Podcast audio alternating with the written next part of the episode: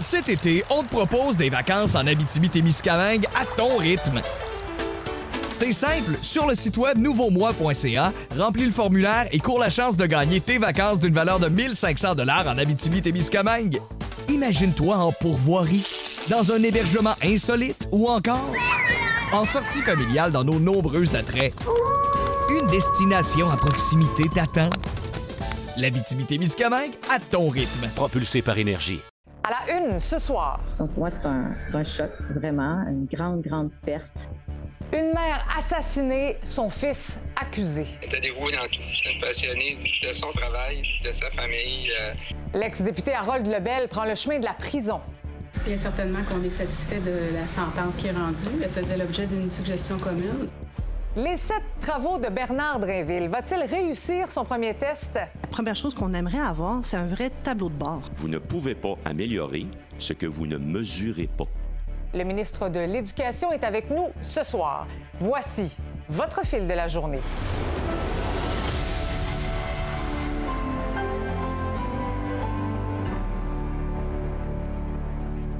Bon jeudi à tous. On commence ce soir avec un drame d'une infinie tristesse. Une mère tuée par son propre fils. Ça s'est passé dans un appartement du quartier Centre-Sud à Montréal. C'est là que le corps de la victime, Lisanne Gendron, a été retrouvé hier matin. Marie-Michel, l'un des fils de la victime, a été formellement accusé de meurtre non prémédité. Oui, meurtre au deuxième degré, Manuel Gendron tardif, donc le fils de Lisanne Gendron, 28 ans, a été accusé aujourd'hui au palais de justice euh, du meurtre de sa mère. Je vous rappelle brièvement les circonstances d'une infinie tristesse. Vous l'avez dit d'entrée de jeu, ça s'est passé derrière moi hier matin dans l'appartement donc de d'Emmanuel Gendron euh, tardif. C'est euh, un appel au 911 de son frère pour alerter les autorités qu'il se passait quelque chose d'inquiétant à l'intérieur de l'appartement de son frère. Sa mère était présente. À l'arrivée des policiers, ils ont découvert malheureusement le corps euh, ensanglanté, ensanglanté de Mme Gendron. Elle aurait été poignardée à mort. Alors évidemment, et tu le sais comme moi, Marie-Christine, c'est extrêmement difficile de, de trouver les mots justes lorsqu'on parle de ce type euh, de drame. C'est une famille qui est bouleversée, euh, qui est éprouvée par cette tragédie. Je me suis entretenue avec le frère de la victime, Monsieur Gendron. C'est l'incompréhension totale. Il a tenu à me parler pour euh, offrir quelques mots pour qu'on se souvienne euh, de sa sœur. On écoute un extrait de son témoignage. Elle était tellement, tellement dévouée à, tout. Mais elle dévouée dans tout. C'est une passionnée de son travail, de sa famille, euh, de sa mère aussi, ma mère qui est, vivante à 90 ans, qui vit ce drame-là d'une façon très, très, très, très, très difficile. là. Euh, Pas de mère au monde qui peut demander de, de- voir euh, des choses comme ça dans, dans sa vie. Donc, euh, ma soeur, c'est une personne aimante, sympathique. euh, c'est toujours, toujours prête à aider. Hmm. Marie-Michel, il faut dire aussi que c'était une femme très connue dans le milieu culturel, surtout à Laval. Oui, elle était directrice euh, adjointe euh, au, euh, au département de la culture à la ville de Laval. Alors, toute la grande famille municipale de Laval est en deuil aujourd'hui. J'ai parlé avec plusieurs personnes. On me parle d'une femme qui était passionnée par la culture, une femme qui a bâti le patrimoine culturel à Laval. Elle a fait du théâtre, de la télévision, du cinéma au cours de sa carrière. Et il y avait énormément d'éloges aujourd'hui sur les réseaux sociaux. Et j'ai parlé de Mme Gendron avec Virginie Dufault, la députée euh, dans Mille-Îles, qui n'avait que de bons mots à faire euh, pour rendre hommage à Mme Gendron. On écoute un extrait.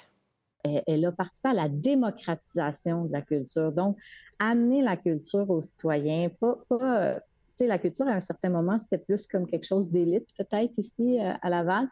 Elle a amené ça vraiment là, de proximité avec les citoyens. Donc, pour moi, c'est un choc, vraiment, une grande, grande perte pour la ville parce qu'elle a amené la ville vraiment ailleurs au niveau de la culture. Donc, l'accusé Emmanuel Gendron Tardif restera détenu. Sa prochaine comparution le 28 février prochain. Merci, Marie-Michel. Maintenant, palais de justice de Rimouski, maintenant, l'ex-député Harold Lebel, reconnu coupable d'agression sexuelle, a pris le chemin de la prison. Sa sentence est tombée ce matin. Huit mois de prison. Alors, Laurence, le juge finalement a entériné la suggestion commune des avocats.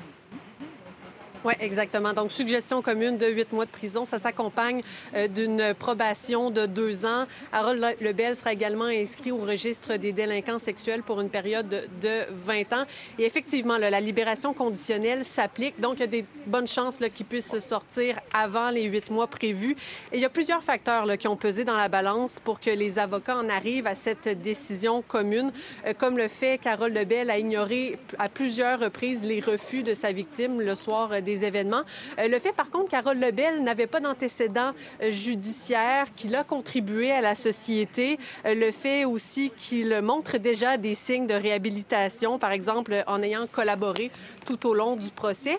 Et il y a aussi la peine que Simon Hull a reçue hier qui a permis de confirmer cette décision commune, nous disent les avocats. Je vous rappelle que Simon Hull avait plaidé coupable à des accusations d'agression sexuelle, de voyeurisme également. Il avait reçu une absolution conditionnelle cet été. Euh, mais là, la Cour d'appel a annulé cette absolution conditionnelle et lui a donné une peine de 12 mois. Euh, et pour la couronne, la peine d'Harold Lebel euh, permet aussi d'envoyer un message clair au public. Ça peut contribuer à redonner la confiance aux victimes dans le système de justice. Lorsqu'elles dénoncent, lorsqu'elles portent plainte, il y a des conséquences. Mais au-delà de ça, il y a un autre message que je souhaite que ça envoie, c'est aux agresseurs. Il va y avoir des conséquences si vous commettez des agressions sexuelles. Et Laurence Harold Lebel et sa victime ont voulu s'adresser au tribunal avant le prononcé de la peine. Oui, exactement. D'abord, Harold Lebel a tenu à dire au juge qu'il a tout fait pour faciliter le processus judiciaire, surtout pour sa victime. Aussi que les gestes qu'il a commis ce soir-là sont très loin de ses valeurs. Il a dit, et je cite, Le plus difficile pour moi, c'est d'être vu comme quelqu'un que je ne suis pas, euh, mais je vais faire ce qu'il faut pour la suite des choses. Je veux apprendre de tout ça. Et aussi la victime, effectivement, qui a euh, signé une lettre adressée au juge. C'est la procureure de la Couronne qui l'a lu. En gros, elle y énumère tous les impacts qu'a eu la agression, le procès également sur sa vie. Et elle dit que, bon, les procédures judiciaires sont terminées, euh, mais la douleur va rester et l'empathie qu'elle a pour euh, son agresseur également. C'est une dame qui a été euh, bouleversée, qui a vécu plein d'émotions. Elle disait que pendant l'agression et après, elle s'était sentie faible par rapport à sa réaction, par rapport au fait de, d'être dans une telle situation, mais qu'après avoir dénoncé et être passée à travers le processus judiciaire jusqu'au bout, elle se sentait au contraire maintenant plus forte. Alors je pense que c'est un beau message qu'il faut retenir. Merci Laurence. Fait plaisir, bonne soirée. Le ministre de l'Éducation a dévoilé aujourd'hui son plan de match pour revigorer le réseau scolaire, un plan qui se décline assez simplement en sept priorités. Euh, je retrouve tout de suite Simon à Laval où se tient le caucus précessionnel de la CAC. Simon, donc les partis d'opposition ont réagi, même s'ils saluent quand même l'initiative. Ils croient que le ministre sera jugé sur ses résultats. Oui, sur ces résultats, parce que ce sont des priorités euh, ambitieuses que s'est donné le ministre de l'Éducation, Bernard Drinville. Il les a présentées euh, ce matin, avant même le début euh, du caucus précessionnel de la coalition Avenir Québec. Vous allez le voir, le revaloriser l'enseignement du français, quand même assez large comme, comme priorité. Rétablir une voie rapide vers le brevet d'enseignement aussi pour avoir davantage d'enseignants disponibles dans les écoles. Offrir du renfort aux enseignantes et enseignants. On ne sait pas exactement quelle forme ça pourrait prendre, mais le ministre l'a suggéré. Euh, ça pourrait être, par exemple, des employés de service de garde qui euh, viennent prêter main mm. forte aux, enseignantes, aux enseignants directement euh, dans les classes. Investir aussi dans la formation professionnelle, les fameux DEP, selon le ministre Drainville. ça n'a pas été assez valorisé au cours des dernières années au Québec, les métiers, les DEP. Donc, il veut, il veut remédier à la situation. Pour les partis d'opposition, vous allez l'entendre, hein, pour les libéraux, ben, c'est difficile sans voir la réelle mesure, par exemple, de l'impact qu'a eu la, la, pandémie sur la réussite scolaire de prendre des décisions et de prendre action pour améliorer la situation. Pour le Parti québécois, ben, on voit ça d'un bon oeil, euh, mais pour eux, on aurait peut-être dû y penser avant. Je constate que ce matin, Bernard Dréville n'a même pas été capable de dire combien il manquait d'enseignants. Il nous arrive avec un plan qui n'est pas chiffré. Est-ce normal de faire aujourd'hui une sortie en éducation alors que le ministre de l'Éducation lui-même admet qu'il n'a pas toute l'information? La première priorité devrait d'avoir un vrai tableau de bord, arrêter de naviguer à vue. Ce sont de, bonnes priorités, mais c'est surprenant que la CAQ envisage, se pose la question de ce qu'il faut faire en éducation seulement à ce stade-ci. C'est comme si le premier mandat de la CAQ n'a pas eu lieu. Simon, on sait que les syndicats de l'enseignement sont en pleine négociation avec le gouvernement pour le renouvellement de leur convention collective. Donc, la FAE a commenté justement les priorités du ministre. Oui, puis euh, j'ai posé la question à la présidente de la, FAE, notamment en ce qui concerne euh, les professionnels du milieu de l'éducation. Donc, on parle des euh, psycho-éducateurs, éducatrices, psychologues, orthophonistes, parce que, bon, c'est bien beau vouloir offrir du renfort aux enseignants, aux enseignantes. Quelle forme ça va prendre? Il n'y avait pas nécessairement grand-chose dans le plan du ministre concernant ces professionnels. Si l'aide qu'on offre, c'est une aide de l'ordre de gens qui ont fait du service de garde, on s'entend que ce ne sera pas des services professionnels pour vraiment identifier les difficultés, cibler des moyens, rééduquer. Le ministre a répondu ce matin en disant qu'il avait déjà débloqué beaucoup d'argent pour l'embauche dans les dernières années. Or, le son de cloche qu'on a sur les terrains, c'est que ces postes-là restent vacants notamment parce que les conditions de travail des gens sont pas intéressantes et les gens se tournent vers le privé. Donc, la Fédération autonome euh, de l'enseignement, certains de leurs membres qui vont manifester ici demain avant le début euh, de cette deuxième journée de caucus de la Coalition Avenir Québec, annonce aussi de Jean-François Roberge qui est prévenu, euh, prévu demain matin en matière de langue française. Vous suivez ça pour nous. Merci beaucoup, Simon. D'ailleurs, le ministre Bernard Drainville sera avec nous dans les prochaines minutes.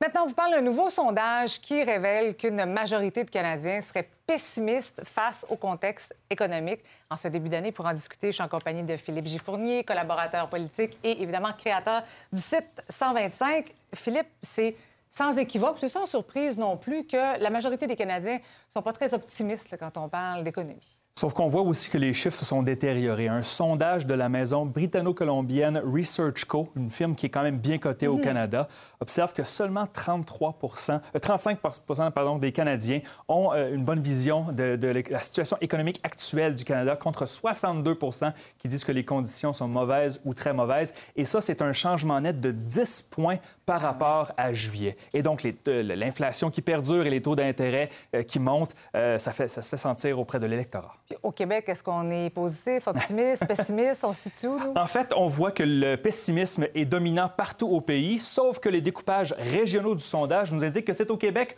où l'optimisme est le plus élevé. 41% des Québécois croient que l'économie canadienne va bien. Euh, donc, c'est un sommet au pays, même si on voit qu'une majorité, quand même, voit qu'il euh, y a des nuages euh, très sombres à l'horizon. C'est une bonne nouvelle pour Justin Trudeau, tout ça? Euh, c'est difficile avec, pour un gouvernement sortant. On dit souvent que l'économie euh, fait tomber certains gouvernements. La bonne nouvelle, bien sûr, pour Justin Trudeau, on en a parlé la semaine dernière, c'est qu'il n'y a pas d'élection à l'horizon, à moins que le NPD ben, euh, tire la plug, comme on dit, sur le gouvernement actuel. Et donc, pour l'instant, on voit que les chiffres ne sont pas si horribles. Et on voit surtout que Pierre Poilievre ne performe pas mieux dans l'électorat que Justin Trudeau. On voit que seulement 33 des Canadiens ont confiance en Pierre Poilievre pour qu'il puisse relancer l'économie, alors que c'est 42 pour Justin Trudeau. Des chiffres plutôt intéressants pour le premier ministre. Et dans quelle province, justement, on fait le plus confiance à Justin Trudeau? c'est au Québec. En fait, c'est au Québec seulement qu'il a des chiffres euh, au-dessus du niveau de l'eau, qu'on peut dire. 50 des répondants québécois ont euh, confiance en Justin Trudeau pour relancer l'économie.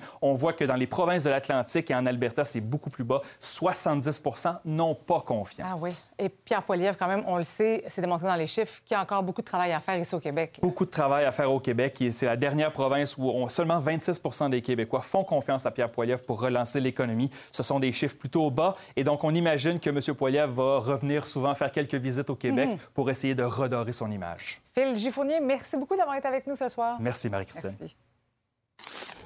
C'est une nomination qui fait réagir aujourd'hui. Le premier ministre Justin Trudeau a annoncé qu'Amira Elga Wabi deviendra représentante spéciale chargée de la lutte contre l'islamophobie.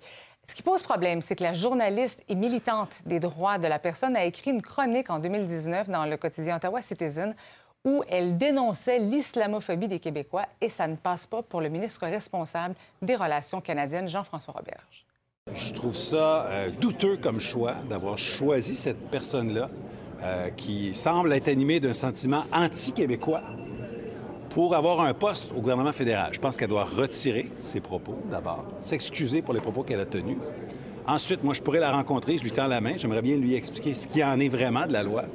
Puis on verra par la suite, mais pour l'instant, je vous dirais que ces déclarations passées sont inacceptables. Les priorités du ministre de l'Éducation sont maintenant dévoilées. On s'entretient avec Bernard Drinville dans quelques minutes. Restez là.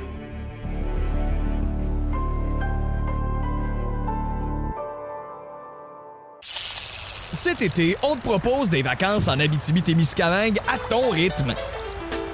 C'est simple, sur le site web nouveaumois.ca, remplis le formulaire et cours la chance de gagner tes vacances d'une valeur de 1500 dollars en Abitibi-Témiscamingue. Imagine-toi en pourvoirie, dans un hébergement insolite ou encore en sortie familiale dans nos nombreux attraits. Une destination à proximité t'attend. L'Abitibi-Témiscamingue à ton rythme. Propulsé par énergie. Le Canada a finalement confirmé qu'il va envoyer quatre chars Léopard 2 à l'Ukraine. Le gouvernement Trudeau emboîte donc le pas à l'Allemagne, qui va fournir aussi une dizaine de ces chars de fabrication allemande. Le Canada offrira également une formation pour leur utilisation des pièces de rechange et des munitions aussi. Le ministre de la Défense n'a pas voulu, n'a pas exclu pardon, la possibilité d'envoyer encore plus de chars prochainement. Le Canada joue un, un rôle très important maintenant et dans l'avenir, bien sûr. Nous avons vu que l'Ukraine a gagné le territoire dans le nord, dans l'est, dans le sud. Et ces chars, et surtout avec nos alliés, sont cruciaux pour le victoire.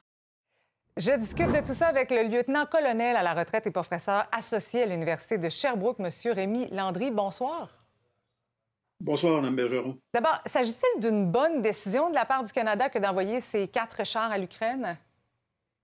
Ben, une bonne décision dans le sens, c'est qu'on veut se montrer solidaire euh, des autres pays euh, de l'Occident qui ont décidé de fournir des chars. Euh, solidaire aussi, euh, depuis le, tous les débuts, le, le Canada a, été de, de, tous les dons, que ce soit du côté financier, que ce soit du côté humanitaire mm -hmm. et militaire on, on, est là. En ce qui concerne le nombre de chars, c'est sûr que, contrairement à certains autres pays européens, on n'en a pas plusieurs centaines de chars d'assaut, on a environ ouais. 112 pour des besoins bien particuliers. Donc, je crois que 4 est un chiffre raisonnable ouais. euh, si on ne veut pas mettre en danger euh, la capacité euh, mm -hmm. opérationnelle et puis aussi nos capacités d'entraînement. Je m'y connais très, très peu en chars Léopard. Dites-nous, quelles sont les, les principales caractéristiques de cet appareil-là? Ben, disons que c'est un char qui est moderne. C'est un char qui a euh, quatre personnes, euh, quatre membres d'équipage. Euh, c'est un char qui peut aller jusqu'à 70 km tout en étant en mesure de pouvoir tirer lorsqu'il est en mouvement. il y a un canon de 120 mm à arme lisse qui peut atteindre des cibles jusqu'à 4 km. Il y a une capacité de visée nocturne. Euh, donc, il y a un blindage aussi qui est euh, tout à fait approprié et non euh, réactif, donc passif. Et, et, puis en plus aussi, du côté logistique, il semble que les Ukrainiens qui en ont déjà quelques-uns semblent prisés compte tenu du fait que l'accès à certaines pièces est beaucoup plus facile. Donc, c'est plus facile de l'entretenir. Oui, mais j'allais vous poser la question, est-ce que, est que l'Ukraine est outillée justement pour entretenir ces appareils-là? Ben, c'est sûr que si on leur en donne une centaine, euh, ça va nécessairement prendre, je veux dire, une chaîne logistique pour euh, pouvoir euh, bien entretenir ces véhicules-là. C'est des véhicules mécaniques qui travaillent dans un environnement difficile, qui ont besoin d'un entretien quotidien. Et puis aussi, il ben, faut se préparer à pouvoir remplacer des pièces et puis éventuellement à faire des réparations majeures. Donc, ça prend toute une logistique euh, bien établie, que du côté militaire, on parle de première ligne qui suivent le véhicule, euh, deuxième ligne qui sont peut-être une cinquantaine, une centaine de kilomètres en arrière de la ligne de, de front, et une troisième ligne où ce qui réellement, il faut être en mesure mmh. de faire des réparations majeures. En terminant, est-ce que l'envoi de ces chars-là occidentaux pourrait constituer une sorte de point tournant dans cette guerre? Ben, je pense qu'à chaque fois que l'Occident a décidé d'envoyer de l'équipement euh, moderne euh, à l'Ukraine, on, s'est toujours dit, est-ce que c'est un point euh, tournant? Moi, tout ce que je peux vous dire, c'est que compte tenu de la situation, c'est des pièces d'équipement qu'ils n'ont pas actuellement en quantité suffisante. Ça va leur donner la capacité de pouvoir résister sans doute à des attaques ou à une offensive qu'on prévoit qui devrait arriver prochainement. Et puis ça va leur donner aussi l'habilité de pouvoir faire des attaques, des percées offensives. On sait que depuis quelques mois, les Russes sont en train de préparer une position défensive, euh, donc pour être en mesure de percer ce type de ligne défensive-là, ça vous prend des Mhm. équipements euh, blindés euh, avec une capacité de, pas juste de se protéger, mais de, de pouvoir aussi attaquer et euh, cibler euh, les chars ennemis. On comprend bien. Bien intéressant tout ça, M. Rémi Landry. Merci beaucoup d'avoir été avec nous ce soir. Fait plaisir, madame. Au revoir.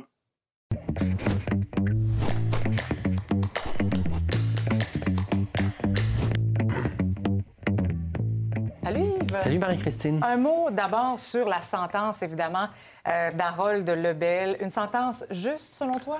Ben, euh, oui, en fait, euh, selon les barèmes, évidemment, c'est intéressant qu'elle arrive le lendemain de celle infligée par la Cour d'appel dans le dossier de Simon Hull, qui a eu 12 mois, mais il y avait un deuxième crime qui était voyeurisme.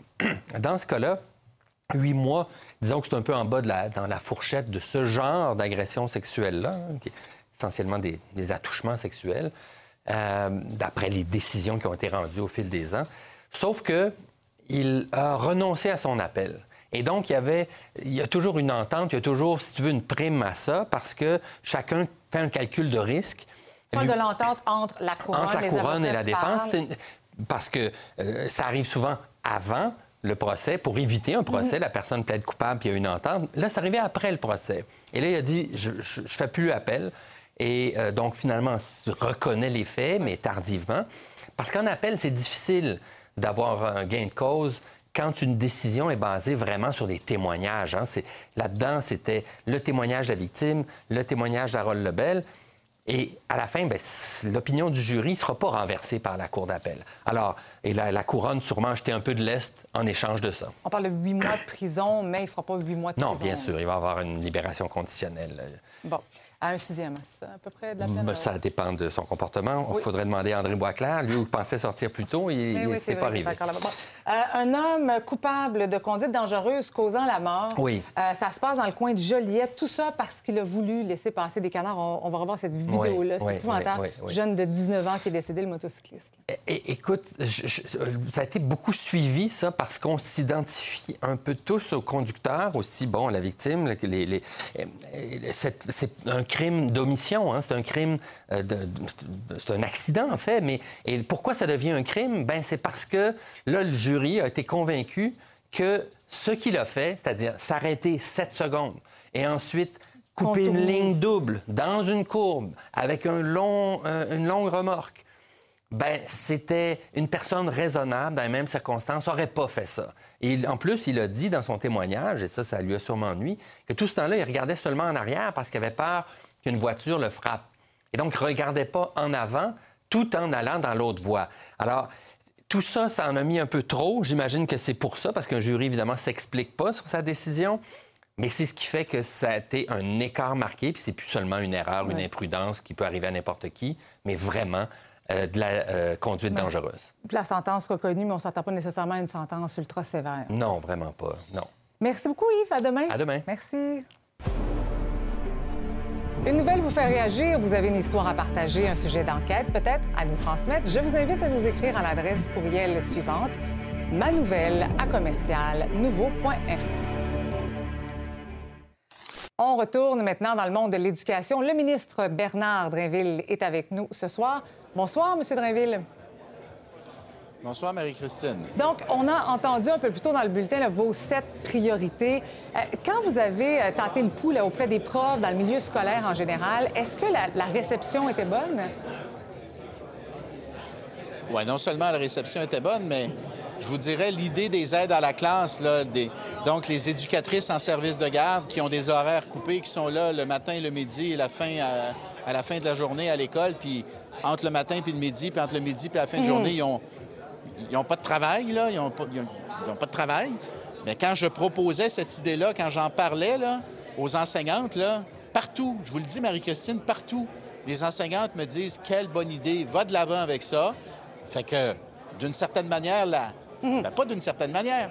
La, la proposition que je fais là-dessus, dans le fond, c'est c'est le reflet de ce que j'ai entendu sur le terrain. Puis les éducatrices aussi me disent, ben oui, si tu nous offres d'avoir euh, des heures en continu plutôt que d'avoir des horaires coupés, puis nous permettre d'aller dans les classes, prêter main forte aux enseignantes, bien sûr que ça va nous tenter dans la majorité des cas. Il y en a qui disent, ben là, l'horaire actuel me convient, mais je vous dirais, la majorité me disent, c'est sûr que ça nous intéresse. Mais est-ce que, M. Drainville, vous allez également... Donc, c'est dans le votre- reflet. Est-ce que vous allez ajouter aussi des, des orthopédagogues, des orthophonistes? Parce que ça aussi, les enfants en ont besoin, là. C'est notre intention de continuer à, à augmenter le nombre de professionnels de l'éducation dans les écoles. Mais comme vous savez, on a un enjeu de recrutement, on a un enjeu de pénurie de main-d'œuvre. Et donc, euh, je veux continuer, puis je vais demander à mon collègue euh, des Finances, M. Girard, de me donner les moyens de pouvoir en embaucher d'autres. Euh, Vous en avez la, volonté, elle est là. Vous en avez besoin de combien, quand vous parlez de, de- de recrutement, de pénurie de main-d'œuvre? Est-ce qu'on sait d'abord combien il y en manque de profs? Euh, combien il manque de profs? Ben, il en manque. Moi, euh, le chiffre officiel, c'est quelques centaines, mais moi je, moi, je pense que c'est quelques milliers qui nous manquent. Parce que je regarde le nombre d'enseignants non légalement qualifiés que j'ai présentement dans les écoles, puis c'est plus de 4000. Donc, vous voulez justement que ça soit plus euh, ça rapide. Vous voulez euh, euh, justement Ben que ça oui. soit plus rapide d'obtenir le brevet d'enseignement. Mais justement, avec cette mesure-là, vous pensez aller en chercher combien des nouveaux profs? Ah, à terme, j'espère quelques milliers, là. Ah oui? À terme. Mais là, il faut mettre en place la nouvelle voie. Parce que, pour bien l'expliquer aux gens qui nous écoutent, ça, la nouvelle voie que je propose, ça permettrait à quelqu'un, par exemple, qui a un bac, donc qui a fait son bac à l'université, qui a un bac en, en français, en, en histoire, en mathématiques, en anglais, peu importe, de devenir enseignant ou de devenir enseignante après avoir suivi un cours de 30 crédits donc, grosso modo, mettons, deux années à temps partiel, parce que c'est des personnes qui travaillent, mettons. Dans certains cas, qui sont même des enseignants non légalement qualifiés, donc ils sont déjà dans le système scolaire, mais ils ne sont pas officiellement enseignants. Et donc, je leur permettrais, en suivant ce cours de 30 crédits, de devenir des enseignants légalement qualifiés. Ça, ce que j'espère, c'est non seulement qualifier des enseignants qui sont déjà dans le système, mais j'espère que des personnes qui nous écoutent, mettons, qui ont un bac, qui auraient peut-être le goût de devenir enseignants, qui se disent, ah ben là, avec cette voie-là, 30 crédits, ben je vais, je vais, je vais m'enrôler, je, vais, je vais me rapporter pour devenir enseignant. Puis là, ben, évidemment, ça va nous régler, ça va nous aider, Oui. dis-je, à régler euh, une, partie, en tout cas, de Oui. notre pénurie de main-d'œuvre. Monsieur Drainville, il nous reste peu de temps. là. Vous savez comment ça fonctionne. Mais je veux absolument vous entendre sur la revalorisation de l'enseignement du français. Selon vous, pourquoi nos jeunes ont autant de misère en français? Marie-Christine, je ne le sais pas. Bon. Je le constate, comme vous. Non, mais je suis aussi bien d'être honnête avec vous. Mhm. je, je pense que c'est un problème qui remonte à avant la pandémie. Je pense que c'est un problème qui a été exacerbé avec la pandémie pour des raisons qu'on connaît tous. Et là, ce que je constate, c'est que nos enfants ont de la difficulté à écrire en français. Ils, ils font beaucoup de fautes avec leur français écrit. Et donc, moi, comme ministre de l'Éducation, il faut que je fasse quelque chose. Alors, aujourd'hui, j'ai dit très clairement que le statu quo n'est plus une option. Il faut trouver une manière d'améliorer l'enseignement du Mhm. français dans nos écoles, en particulier du français écrit. Et je vais vous revenir avec des propositions concrètes. Dès que dès qu'on aura conclu nos réflexions, on travaille sur un certain nombre d'idées et dès qu'on aura conclu, ça me fera plaisir de revenir vous parler pour vous dire ce qu'il en sera. Mais chose certaine, je ne peux pas rester les bras croisés quand je vois ça là. C'est clair. Merci beaucoup, Bernard Drainville, d'avoir été avec nous ce soir. Merci beaucoup, Marie-Christine. Merci pour l'invitation. À la prochaine. Lisa Marie, de votre côté, qu'est-ce que vous surveillez? Oui, bon, on vient d'entendre le ministre de l'Éducation. Nous, on a recueilli le témoignage d'une professeure qui a décidé de décrocher, justement, Hmm. euh, du travail. Un peu comme on voit en santé, hein, les infirmières qui quittent le, le navire, ben ça se fait aussi en éducation. On finit par se décourager du manque de ressources qui est mis à notre disposition pour bien faire son travail. Et c'est le cas de Marie-Sophie Guillemette. Elle a enseigné au primaire pendant des années à Québec. Elle a quitté le système, pas par manque de compassion, parce que euh, elle a décidé de se lancer en affaires. Toujours dans le milieu de l'éducation, elle a fondé sa propre entreprise. On vous présente ça dans un instant au Fil Québec. Merci, bon bulletin. Bon bulletin. Cet été, on te propose des vacances en Abitibi-Témiscamingue à ton rythme. C'est simple, sur le site web nouveaumois.ca, remplis le formulaire et cours la chance de gagner tes vacances d'une valeur de 1500 dollars en Abitibi-Témiscamingue. Imagine-toi en pourvoirie, dans un hébergement insolite ou encore en sortie familiale dans nos nombreux attraits. Une destination à proximité t'attend. La Miscamingue à ton rythme. Propulsé par énergie.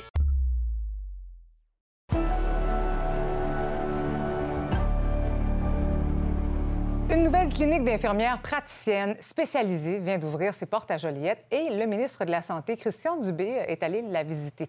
La clinique se veut une première solution pour désengorger les urgences de la Nodière qui atteignait aujourd'hui plus de 150% de taux d'occupation. Véronique Dubé s'est rendue sur place.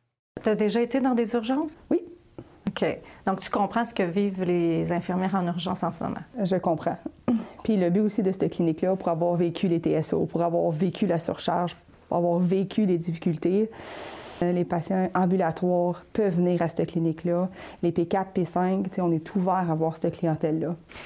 C'est quoi déjà les P4, P5 pour les gens qui nous écoutent? Donc, ça, c'est tous des patients qui peuvent être traités en externe, ambulatoire. Donc, exemple des patients qui ont euh, toutes les hits, dans le fond, qui, qui, toussent, qui ont mal à la gorge, euh, des problèmes d'infection urinaire ou autres. C'est toutes des choses qui peuvent être traitées en externe.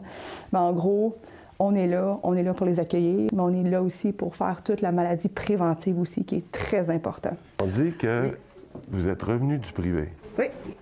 Wow, ça c'est ma deuxième bonne nouvelle. Oui, c'est une autre bonne nouvelle. Hein? Puis parce que d'être capable de dire, je reviens, c'est moi qui vais être responsable, c'est moi, c'est ma clinique, c'est un peu ça, non?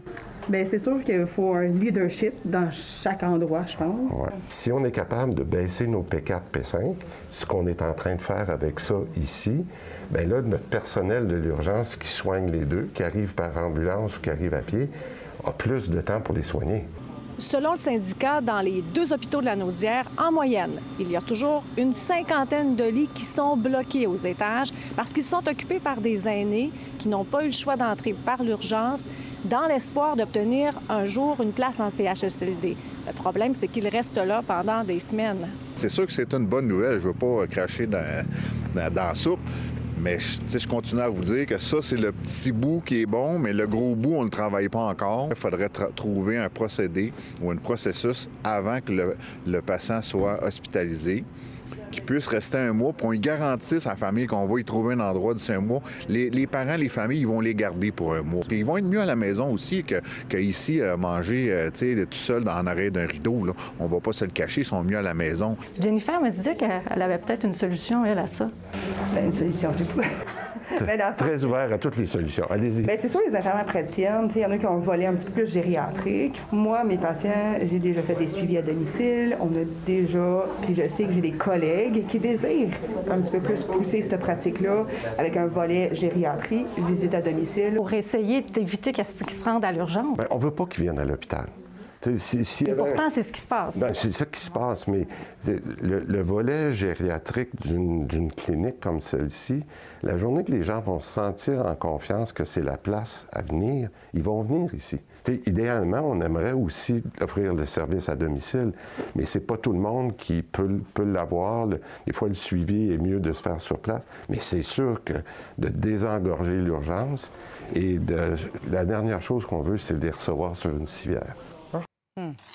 Maintenant, la pandémie a durement affecté les finances de la Société de transport de Montréal. La STM a été obligée de réduire ses services et d'abandonner sa promesse d'offrir hein, une attente maximale de 10 minutes pour euh, certaines de ces lignes d'autobus. Il y a des usagers et des organismes qui ont tenu ce matin une veillée funéraire symbolique pour dénoncer la fin de ce service. Louis-Philippe Bourdeau y était. La Société de transport de Montréal a annoncé récemment qu'il y avait un trou dans son budget, un trou d'environ 80 millions de dollars, et donc qu'on devait réduire certains services. Et un de ces services, c'est euh, ce 10 minutes maximum d'attente sur certaines lignes d'autobus à Montréal. Il faut savoir qu'avant la pandémie, il y avait 31 lignes qui offraient cette attente maximum de 10 minutes. Durant la pandémie, on est tombé à 8 lignes, et là, c'est terminé. Donc les gens aujourd'hui sont ici pour se recueillir de cette perte pour le transport collectif à Montréal. Nous sommes ici réunis aujourd'hui afin de commémorer la trop courte vie du réseau 10 minutes max. Donc ce matin, on fait euh, des petites funérailles finalement pour notre réseau 10 minutes max. On a euh, le vase de fleurs, une photo du réseau et on a un livre de condoléances. Donc ici, on a le livre des condoléances. Il y a plusieurs, on a même les fleurs ici qui viennent d'arriver. Il y a certains mots. Euh, tu étais trop jeune pour mourir, RIP, mon réseau préféré. On a aussi un autre ici qui dit euh, sortir à n'importe quelle heure et attraper mon autobus sans courir.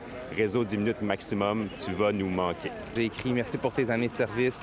Tu me permettais d'être euh, spontané, flexible, autonome. Tu vas nous manquer beaucoup. Pour nous, c'était vraiment une grande déception. On s'est dit qu'il faudrait faire quelque chose pour commémorer ce réseau-là, s'en servir pour faire euh, pression sur nos décideurs, pour espérer avoir des meilleurs investissements en transport collectif. Et on se retrouve aujourd'hui avec un débalancement où le, la part de l'automobile a augmenté dans les cinq dernières années sur l'île de Montréal. La cible, c'est plutôt de diminuer l'auto solo de 25% d'ici 2030. On est en train de faire tout le contraire. Monsieur Lachapelle, vous, le transport collectif, c'est un combat de longue date, oui, de ben, décennies même. Oui, euh, j'ai pas de mérite. Je suis montréalais de naissance, alors euh, je peux même dire que j'ai connu les tramways quand j'avais 5 ans. Et la fin du réseau 10 minutes, on se sent comment? Bien, il faut euh, rester combatif. Il ne faut pas baisser les bras. C'est malheureusement là, un peu comme une montagne russe. Il y a des montées, mais malheureusement, il y a trop de descentes. Et le problème de base, c'est la fiabilité du financement. J'espère de la part de l'administration plante qu'on va avoir de la transparence. En fait, on demande ça parce qu'on ne veut pas qu'il y ait des coupures qui se fassent sans, sans qu'on puisse savoir la raison d'être ou le plan des matchs pour empêcher que cette situation s'empire. Six ans après l'attentat à la Grande Mosquée de Québec, la communauté musulmane croit qu'il y a encore du travail à faire pour contrer l'islamophobie dans la province. Le président du Centre culturel islamique euh, du Québec demande au gouvernement de mettre en place des lois pour promouvoir l'inclusivité et mettre fin au racisme. Il dénonce aussi la loi 21 sur la laïcité et ses effets néfastes aussi sur sa communauté. Ça fait beaucoup de mal à, notre communauté, cette loi. Ça fait beaucoup de mal à cause de cette loi, la loi 21. Nos sœurs et nos frères aussi, ils se sont tous visés par cette loi. Et ça, c'est un grand négatif dans, dans, dans, notre, dans notre marche vers le vivre ensemble, vers un bon vivre ensemble. ensemble. Moi, personnellement, j'ai, j'ai comptabilisé des familles qui, sont, qui ont quitté le Québec pour aller en Ontario. Il y a plus de 50. Bon, on s'en va complètement ailleurs. Êtes-vous en mesure de faire un choix éclairé lorsque vous voulez acheter québécois à la SAQ? Les trois identifiants de l'espace Québec ne font pas le bonheur de toutes les micro-distilleries du Québec. Ma collègue Fanny Lachance-Paquette nous explique pourquoi certaines entreprises d'ici se retrouvent dans la même catégorie finalement que des multinationales. Les Québécois ont de plus en plus à cœur d'acheter des produits locaux et pour les aider dans leur choix, la SAQ a mis sur pied trois catégories de produits québécois.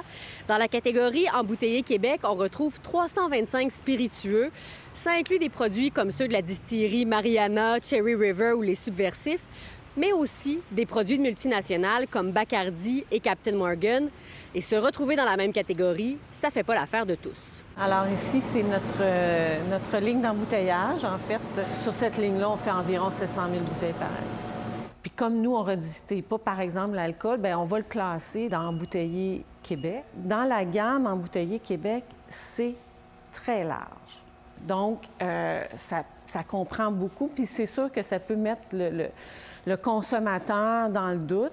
Mais quand je cherche aussi d'embouteiller, ça me sort Captain Morgan puis Bacardi, qui sont pas des entreprises québécoises. Bien, ce sont des entreprises, effectivement, qui font l'embouteillage ici au Québec. Qui, euh, qui créent de l'emploi, de l'économie au Québec, qui créent euh, du PIB au Québec, qui redonnent des, euh, des redevances. Donc, ça soutient l'économie, le, de, dépendamment de la matière première, où elle est produite. C'est ce qui va définir l'identifiant pour le consommateur, c'est un peu mêlant. C'est définitivement mêlant. C'est difficile, en fait, de se retrouver puis de savoir vraiment mon produit, est-ce qu'il y a une caractéristique québécoise vraiment ou pas? Et nous, oui, il y a une caractéristique, il y a des ingrédients. On va, on va ajouter du sirop d'érable, on va ajouter des aromates. Euh, fait que, tu sais, il y a vraiment un, travail qui est fait, il y a un savoir-faire. Donc, je pense que c'est d'être dans la même catégorie qu'un produit qui n'a jamais été touché par, euh, par l'entreprise. C'est effectivement, euh, je pense que ça, à la limite, ça cause un peu préjudice à ce qu'on fait. C'est un sujet épineux parmi les microdistilleries du Québec. Plusieurs ont refusé de m'accorder une entrevue, me disant que c'était un sujet controversé dans le milieu et qu'il y avait aussi des enjeux politiques avec la SAQ. Puis est-ce qu'il y a des, des, gens qui vous reviennent par rapport à ça? Les gens d'embouteiller Québec, la plupart sont satisfaits. Est-ce qu'il y en a des fois qui disent, ben nous, on aimerait mieux être dans une autre catégorie? Mais à l'époque, on a fait le travail de collaboration. Les gens comprenaient la démarche puis étaient à l'aise avec ce niveau-là. On, on l'a signifié quand même à plusieurs reprises à la SEQ, notre inconfort d'être dans sa, cette catégorie-là par le titre, parce qu'il y en a trois. Identifiants, je pense qu'il y aurait lieu d'en avoir euh, peut-être un, autre identifiant où là, dans, le cas où il y a vraiment quand même une préparation, ou de considérer ce qu'on fait dans la catégorie préparée au Québec, même si la matière première n'a pas été redistillée, je pense qu'elle est quand même préparée au Québec. Est-ce que, justement, à la vue du nombre de nouveaux produits qu'on a puis de réalités qu'on a, est-ce que c'est une option pour la SAQ de peut-être faire davantage de catégories? Non, pour l'instant, on est vraiment sur euh, les trois. On a des campagnes euh, télé, euh, radio, on a fait des abribus aussi tout dernièrement avant les fêtes pour vraiment expliquer la distinction entre les trois. Donc, c'est un travail en continu. Ça fait partie de nos priorités d'affaires, valoriser les, les produits du Québec. La région de Montréal a reçu au moins 25 cm de neige. Pourtant, les écoles sont restées ouvertes. Est-ce que c'était la décision à prendre? Le commentaire de Geneviève Peterson retour. Cet été, on te propose des vacances en Abitibi-Témiscamingue à ton rythme. C'est simple, sur le site web nouveaumois.ca, remplis le formulaire et cours la chance de gagner tes vacances d'une valeur de 1500 dollars en Abitibi-Témiscamingue. Imagine-toi en pourvoirie, dans un hébergement insolite ou encore en sortie familiale dans nos nombreux attraits. Une destination à proximité t'attend. L'Abitibi-Témiscamingue à ton rythme. Propulsé par énergie. La tempête la plus importante de l'hiver s'est abattue au cours des dernières heures sur la région de Montréal. Au moins 25 cm de neige sont tombés depuis hier soir, euh, ce qui réjouit évidemment les amateurs de sports d'hiver. Euh, la Ville de Montréal va enclencher son opération de déneigement dès ce soir. Malgré tout, les écoles sont demeurées ouvertes aujourd'hui à Montréal. Les parents ont pris la chose avec philosophie. On n'est pas fait en sucre. Euh, on est capable de sortir le traîneau, aller à l'école sans problème. On fait des petits chemins dans la neige, on a du fun. On aime ça. Ça dépend du nettoyage, des neigements euh, des rues, des, des, trottoirs. Mais s'il y en a beaucoup, 30 cm, 25 cm, je pense que ça sera mieux de, de fermer les écoles. C'est vraiment plus de, de trop pour les parents. Là. Ça engendre des, des retards. Je retrouve là-dessus notre collaboratrice Geneviève Peterson. Bonsoir, Geneviève. Salut. Est-ce que tu prends ça avec philosophie, toi, les fermetures d'écoles, les ouvertures malgré les tempêtes? Ah, ben moi, euh, que les écoles ferment ou que les écoles ferment pas, euh, c'est pas ça qui me dérange le plus. Moi, ce qui m'embête un peu comme parent, c'est de le savoir toujours à la dernière minute. Euh, Marie-Christine, puis je voyais dans le topo, c'est beaucoup des gens à pied. Là. Je pense que dans la fermeture d'école, mm -hmm. on pense beaucoup aux parents, aux enfants, la sécurité des enfants. Oui, c'est une chose, mais il faut pas oublier que le personnel enseignant, c'est pas tout le monde qui habite autour de l'école, c'est pas tous les profs qui habitent dans le quartier où ils clair. enseignent. Il y en a qui viennent de très, très loin, donc ça complique les déplacements. Là, pour eux, c'est sûr, quand on a des conditions météo comme on a connu ce matin. Et toi, tu as trois enfants qui vont dans trois oui. écoles différentes. Est-ce que c'est oui. chaque fois la même décision qui est prise? J'imagine pas, non? Oui, parce que c'est trois écoles dans la, la CSSDM. Okay. Donc, euh, euh, oui, puis, tu sais, je veux dire, moi, moi, je veux pas faire ma chialeuse parce que j'ai l'impression que peu importe la décision que la commission scolaire prendrait, il y aurait des gens insatisfaits, qu'on ferme les écoles ou qu'on les ferme pas. Il y a des gens qui trouvent toujours que, c'est la mauvaise décision. Moi, là où je trouve que le bas blesse, au niveau de la communication. C'est quoi les critères qui font qu'on va fermer les écoles? Parce que des fois, on est sur l'impression qu'il se passe pas grand-chose au niveau de la météo, je parle. Puis là, oups, toutes les écoles sont fermées. Après ça, euh, lors de la dernière tempête, euh, c'était quand même assez rock'n'roll. Moi, j'étais sur la route ce jour-là. Puis hier soir, en venant des débatteurs, mon Dieu, Marc-Christine, oui. c'était l'apocalypse, on veut se le dire. Ah oh oui, c'était intense. C'était pas, pas déneigé. Puis là, il y a de l'école. Donc, sur quels critères on se base? J'étais allée glaner un peu sur la page Facebook, la CSSDM. Puis je trouve pas, euh, en passant, qu'ils communiquent bien sur leurs différentes plateformes. C'est difficile d'aller chercher l'information. Euh, il faut aller fouiller un peu sur les médias sociaux. Puis ce qu'on dit, c'est vraiment la, la, STM et les sociétés de transport, les autobus scolaires qui, en guillemets, prennent euh, la décision, disent aux écoles, là, le transport est sécuritaire ou pas. Puis je peux vous dire que les gens, parce qu'au secondaire, on pense beaucoup au primaire, là, les élèves à Montréal se déplacent beaucoup en transport ben en oui. commun. L'autobus, ce matin, là, il était en retard. Oui. c'est ce que j'ai à dire? Et là, est-ce que, est que maman est allée reconduire ses filles au transport en commun? Non, je n'ai pas cédé parce que j'avais un enfant en journée pédagogique. Donc, j'ai dit, puis oui, puis en plus de ça, euh, je pense que dans ce temps-là, les écoles font preuve de souplesse. Mm. Les directions d'école savent très bien que les élèves sont en retard, que c'est compliqué sur les routes. Mais moi, ce qui me fait peur pour les enfants qui vont à pied à l'école, c'est les petites chenillettes de trottoir. C'est vrai. Tu sais, ceux qui déblaient les Oui. trottoirs. Ça va très, très vite. Oui, oui. Tu as ça, entièrement raison. Oui, oui, oui, tu Ça, as raison. c'est le, Comme maman, là, c'est le truc qui me stresse. Puis la visibilité au coin de rue quand il n'y a pas Oui. de brigadier ou brigadière scolaire, euh, c'est clair que c'est un enjeu. OK. Ben, écoute, euh, Geneviève, merci beaucoup. Moi, j'étais très contente que les enfants aillent à l'école ce matin. Merci. Ah, moi aussi, je- Ah. on s'en cachera pas. Merci. On a pu travailler. Exactement. Merci.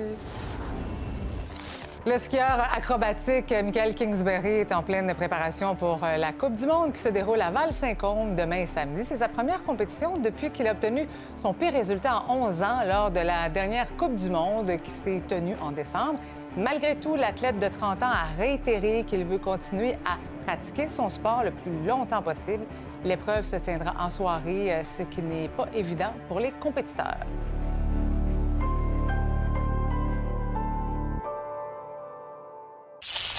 Cet été, on te propose des vacances en Abitibi-Témiscamingue à ton rythme. C'est simple, sur le site web nouveaumois.ca, remplis le formulaire et cours la chance de gagner tes vacances d'une valeur de 1500 dollars en Abitibi-Témiscamingue. Imagine-toi en pourvoirie, dans un hébergement insolite ou encore en sortie familiale dans nos nombreux attraits. Une destination à proximité t'attend. L'Abitibi-Témiscamingue à ton rythme. Propulsé par énergie.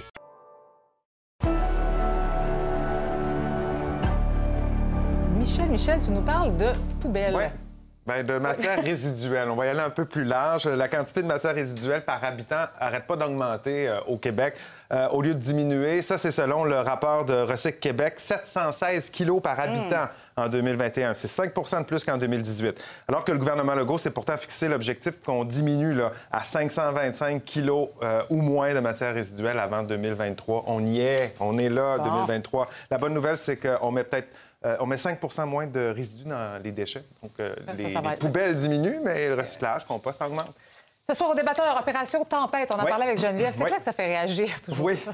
Encore une bonne bordée de neige. Aujourd'hui, il y a eu euh, dans bien des régions des écoles de fermées. Pas partout. À Montréal, il n'y a pas eu tant d'écoles euh, de fermées. Puis à chaque fois, puis t'en disais avec Geneviève, ça chiale de toute façon. Je- Ah Oui. je- Les enfants chialent. Moi, C'est mes ça. enfants chialaient ce matin, moi, je chialais pas. Alors, la question, c'est comment trouvez-vous la gestion euh, des fermetures d'écoles lors de tempêtes? Est-ce que vous trouvez qu'elles sont... C'est une bonne gestion, une mauvaise gestion? On va en débattre ce soir avec François Lambert, avec Geneviève, bien sûr, qui va être avec nous, Dominique Valiant et Victor Henriquez. Merci. Michel. Ah oui, c'est sûr, je vais pelleter. moi. Oui, Bon, je, ben, je vais faire pelleter les enfants qui sont là. Bon. Excellente soirée à notre antenne. À demain, 17h.